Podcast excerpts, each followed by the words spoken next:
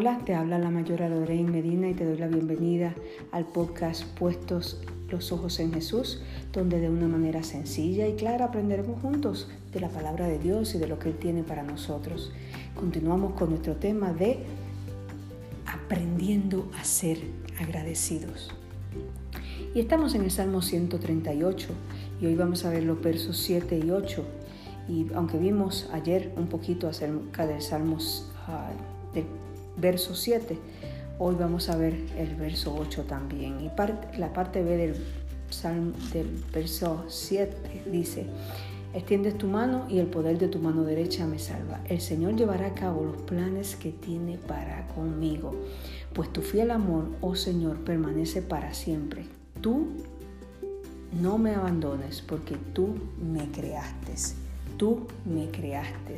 Es importante hacer notar que el que en este versículo solamente, no solamente Dios y el Señor nos cuida y nos defiende de nuestros enemigos, sino que también extiende su mano contra Él. Así que tenemos que dar gracias porque tenemos un Padre Celestial que nos defiende y que también pelea por nosotros.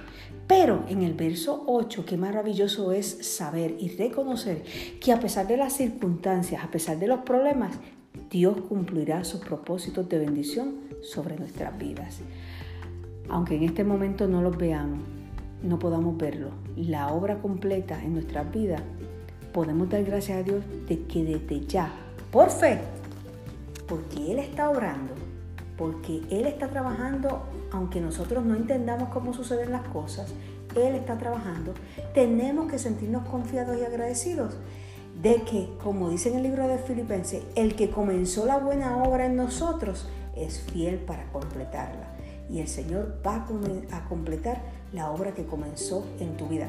Tú solamente tienes que darle la oportunidad a Dios de que Él complete.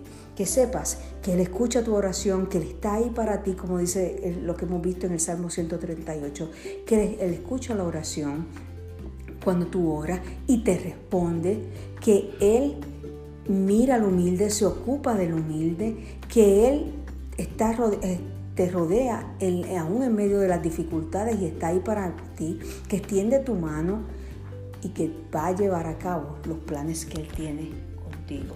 Solamente tienes que estar disponible a lo que el Señor quiera hacer en tu vida. Así que permite que el Señor en este tiempo y dale gracias porque Él va a cumplir los planes que tiene contigo.